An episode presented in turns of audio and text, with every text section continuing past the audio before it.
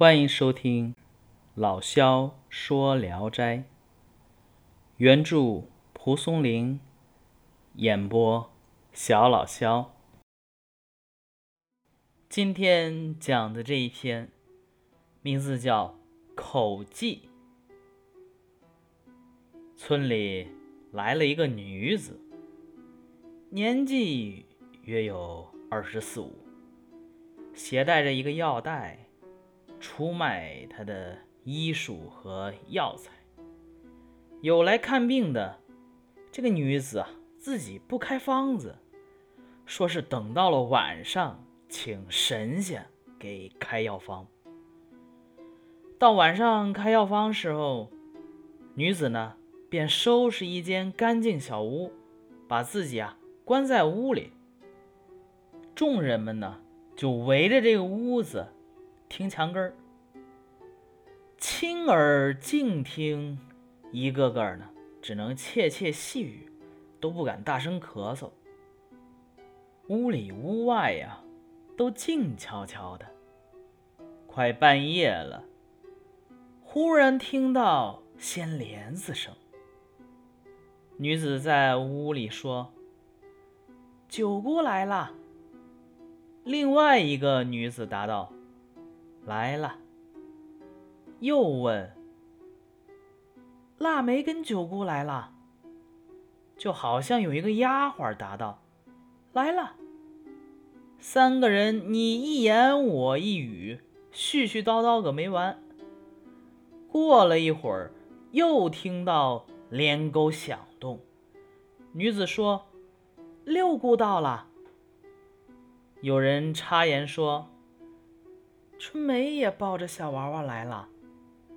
一个女的说：“嗨，这个拗小子怎么哄也不睡，非要跟着娘子来，身子沉甸甸的，有百八十斤重，压死人了。”紧接着又听见女子殷勤招待的声音，九姑问话的声音，六姑寒暄的声音，两个丫鬟慰劳的声音。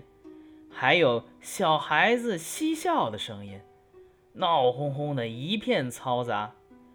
一会儿呢，又听到女子笑说：“小郎君也太好玩了，远远的还抱着猫来。”一会儿呢，声音渐渐稀疏下来，帘子又响了，满屋子喧哗。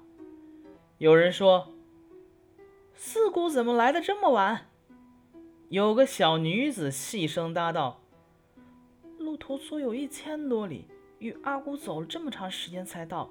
阿姑走得慢。”于是啊，个个嘘寒问暖，并且呢，出现移动座位的声音，叫人添座椅的声音，此起彼伏，满屋子的说话响动声。过了一顿饭的功夫，才安静下来。这个时候啊。才听到女子问治病用什么药。九姑认为应该用人参，六姑呢认为用黄芪比较好，四姑主张用白术。大家斟酌了一阵儿，这才听见九姑唤人送来笔砚。不一会儿，就听见折纸的擦擦声，拔笔制笔帽的叮叮声。磨墨的隆隆声，然后呢，又听到投笔触动桌子的阵阵声，最后便听到了抓药包装的沙沙声。过了一会儿，女子掀开帘子，招呼病人来取药方和药，然后呢，转身进屋，接着就听到三个姑告别的声音，三个丫鬟告别的声音。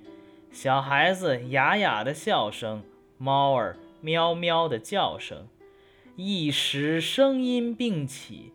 九姑的声音清朗悠扬，六姑的声音缓慢苍老，四姑的声音娇美婉转，再加上三个丫鬟的声音，各有特色，一听就可以分辨出是哪一个人在讲话。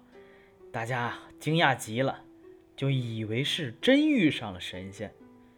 但是吃了女子开的药，也没有什么特别的疗效。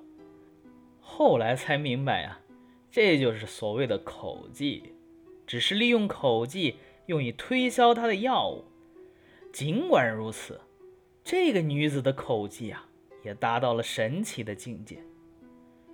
从前，王心义曾经讲过，他在京都偶然经过一个集市，听到弹琴唱歌的声音，围观的人呐，都围成了一堵墙。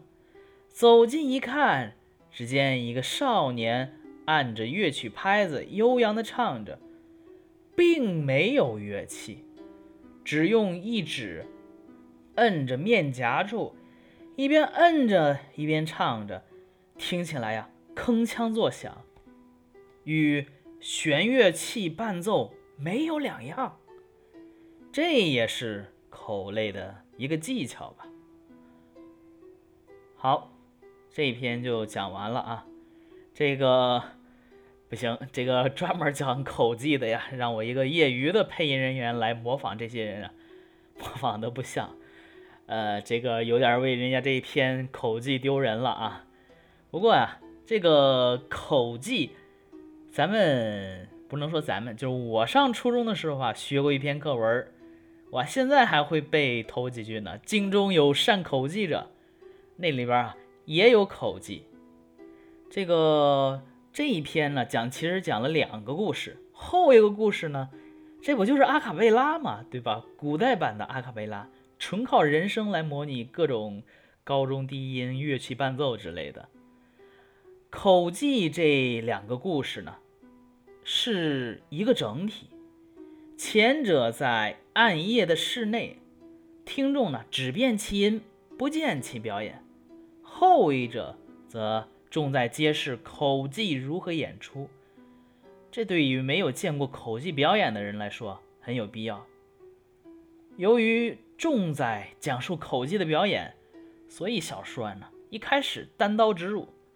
结束的也干净利落，只是叙述口技表演者如何请神送神，以及诸神士开药和抓药的情节。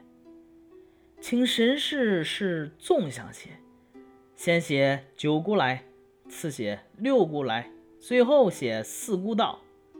宋神士呢，则横写，一时并起，哎，大家一块儿走。这也很符合那种实际情况啊。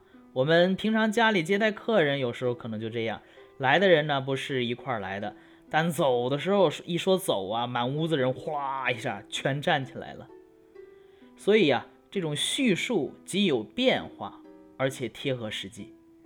请来的绅士呢是六个女性，即九姑、丫鬟腊梅、六姑、丫鬟春梅。四姑以及四姑的丫鬟，外加六姑的小男孩和一只猫，连猫都有。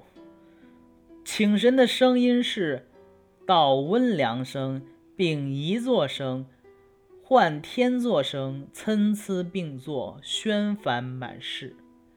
送神的声音则小而雅雅，猫而呜呜。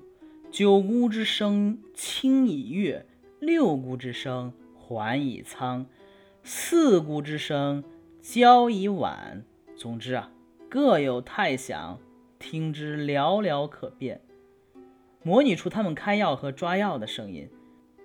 有问病、斟酌药方、换笔砚、折纸、把笔、制帽、磨墨、投笔、触机、搓药、包裹。